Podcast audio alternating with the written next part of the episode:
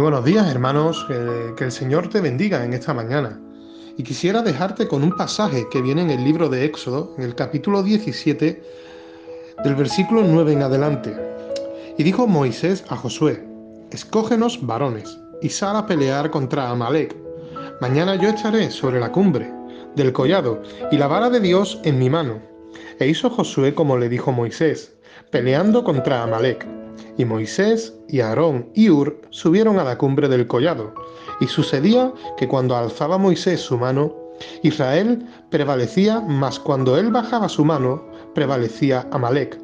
Y las manos de Moisés se cansaban, por lo que tomaron una piedra y la pusieron debajo de él, y se sentó sobre ella. Y Aarón y Ur sostenían sus manos, el uno de un lado y el otro de otro. Así hubo en sus manos firmeza hasta que se puso el sol. En estos días meditaba, ¿no? Acerca de todo lo que es nuestro día tras día, nuestro diario.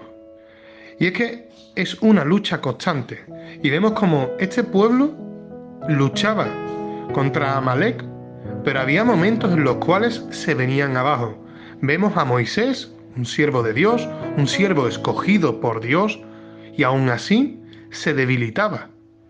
Pero lo curioso es que a su lado estaba Aarón y Ur, dos personas que ayudaron en todo momento en esa lucha constante contra ese pueblo de Amalek para que el pueblo de Dios, el pueblo escogido, no saliera derrotado. Nosotros como personas físicas también nos cansamos, también nos debilitamos. Y sí que es verdad que necesitamos mucha oración, el pueblo de Dios oraba en esta lucha también y aún así salió victorioso.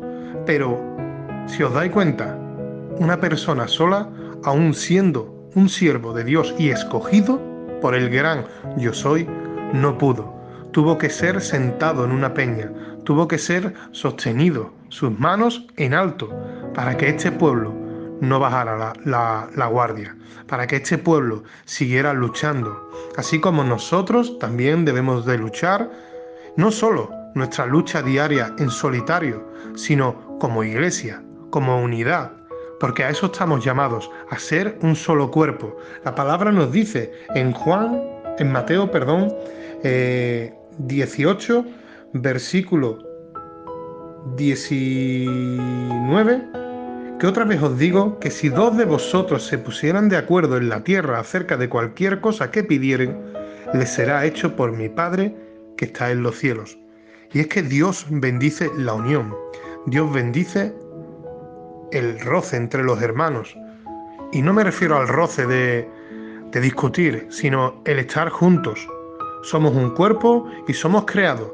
Y sobre todo debemos de entender que la unión hace la fuerza. Así que hermano, si ves a alguien que está debilitado, acércate, arrímate, ayúdalo. El día de mañana nos puede pasar a nosotros.